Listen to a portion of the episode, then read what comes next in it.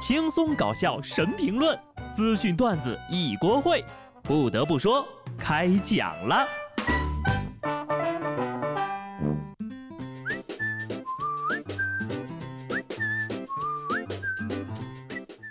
Hello，听众朋友们，大家好，这里是有趣的。不得不说，我是机智的小布。抱歉，今天来的呢比以往要晚一些哈。这次请假回家呢，比上班都累。昨天呢，我看到一组数据，说是除去工作和睡觉的时间，二零一九到二零二零年，中国人日均休闲时间仅二点四二个小时，比二零一八年呢少了二十五分钟。我立刻就把这条消息给举报了，绝对不能让老板看到我还有两个多小时的休闲时间呢。除去工作和睡觉，等等，那这两个多小时不就是我吃饭的时间吗？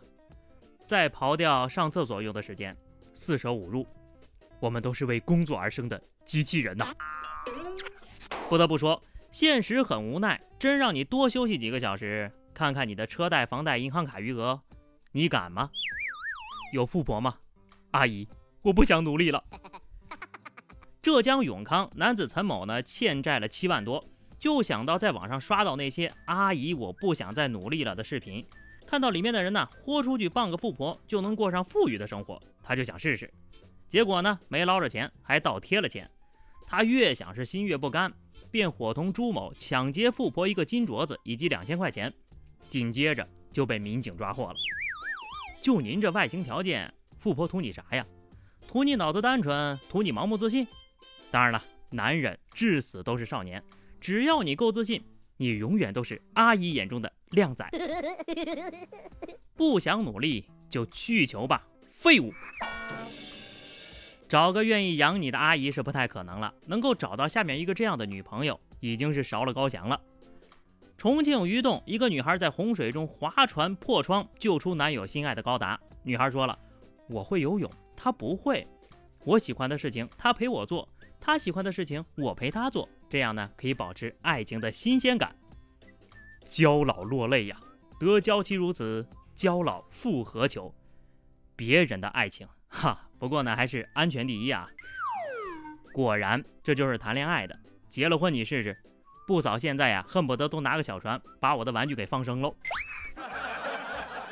不得不正经的说一句，有一个能够理解自己的爱好，并且愿意不辞辛苦去守护的伴侣。真的是太难得了，也希望这位焦老呢能够好好爱惜自己的伴侣，不要再让他冒风险，守护你的爱好了。年轻人拯救高达，老年人拯救自动麻将机，大家呢是各有各的爱啊。前两天啊，这四川呢也是遭遇到洪峰过境，但是乐观的川渝人民照样是宴席吃着，扛起麻将桌子就走了。有一种力量让人泪流满面，这就是川渝精神。房子、车子可以淹，但这麻将不可以不打，麻将机也是绝对不可以被洪水冲走的。所以说，这个娱乐精神呢，真的是非常重要的。由于这个连日的暴雨呢，可能会引发山洪，四川江油公安民警连夜排查，并且转移群众。在排查过程当中呢，发现了一个正在打游戏的小伙子。这小伙子说呀：“我晓得喽，至少我这把不能卖队友嘛。”最后，在民警的劝说之下，这小伙呀才依依不舍地离开了电脑。被洪水冲走算什么？挂机是会被队友举报的，你知道吗？电脑前的你感动吗？你的队友即便是马上要被淹了，也要坚持到底，把你这把给坑完喽！哈哈，这个民警呀也是非常的淡定了啊，水马上都要淹着眉毛了，还要问小伙子是不是要等他把这把打完？算了，我觉得他呀。还可以再抢救一下。有些人的求生欲望呀，都不如一个蛤蟆。有网友发布了一条青蛙顺着一根绳子奋力攀爬的视频。这青蛙呢，抓着绳子费力的想爬上岸，快到岸边的时候，没有抓稳绳子，差点又掉进水里。视频的发布者说呀，因为看着这个青蛙爬的挺难的，所以用长瓢把它给捞上来了。鸡汤时间，像极了不甘做井底之蛙，每天勤勤恳恳向上爬的我们。毒鸡汤，然而到了井口，没人帮一把，他还是上不来。人青蛙就出来遛个弯，不小心滑了一下。你们人类的心呐，也是细好足啊。那么问题来了，一只青蛙从井底向上爬，白天爬三米，每到晚上呢都要向下滑一米，一共呢这个井有十米高。请问青蛙爬出井需要多少天？能算出这个题目的朋友，清华就已经在向你招手了。这两天呢，朋友圈里有这么一条消息炸了锅了啊，说是这个广东雷州学子曹某伪造了清华大学的录取通知书，家里人呢为他花费了四五万，准备办酒席呢，锣鼓喧天，鞭炮齐鸣，还准备带大红花游行。光宗耀祖，荣耀门楣。不料惊动了当地的教办，一查发现，通知书是假的。事实是啊，这小曹的高考分数呀，还没有他爸爸的血压高呢。全村的希望变成了全村的笑料。这爹呀，也是倒了八辈子的血霉了，摊上这么个儿子，含辛茹苦的把孩子给拉扯大，不好好念书，年纪轻轻的反倒学会了弄虚作假。不过，我还是想问问这个当爹的。您孩子平时什么成绩不知道吗？啊，真是一个敢编，一个敢信，也得亏发现的早，不然呢，还得亏上四年的学费和网吧通宵的费用。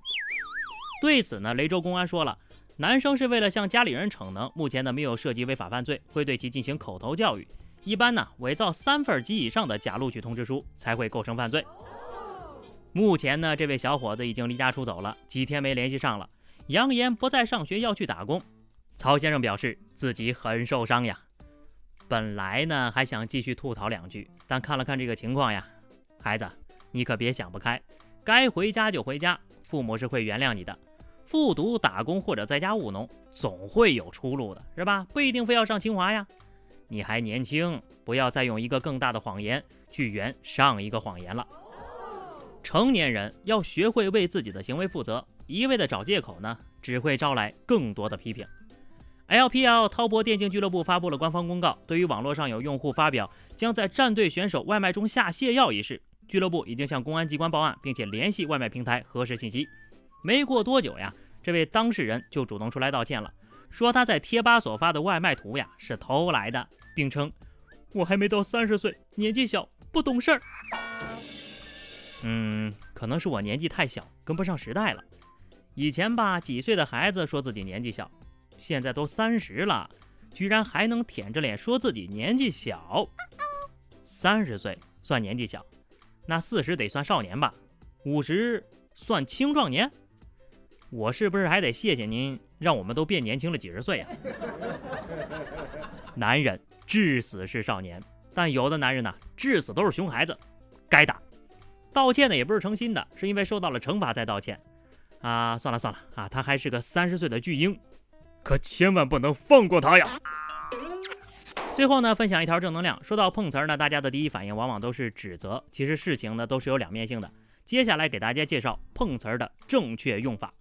河南洛阳一女子吃下头孢，喝了酒，打算跳桥轻生，救援呢一筹莫展之时，一位大爷说：“那，你踩着我的鱼线了。”女子不甘示弱，跟大爷吵吵了起来。民警趁机将女子救下。其实呀，这大爷压根没有带鱼线，就是为了配合民警救人的。你这个小老头，棒得很呐！这件事呢，还告诉我们，吵架可以让人忘记一切。我可以不要命，但是吵架绝对不能输。大爷的一片好心呢，是值得赞扬的，但其实呢，也是有风险的。这姑娘呀，本来就想不开，吵个架，在一气之下跳了河，这大爷呀，可就洗都洗不清喽。所以呢，没有专业的谈判经验。不要轻易接近轻生的人士。好了，那么以上就是本期节目的全部内容。关注微信公众号 DJ 小布或者加 QQ 群二零六五三二七九二零六五三二七九，来和小布聊聊人生吧。下期不得不说，我们不见不散，拜拜。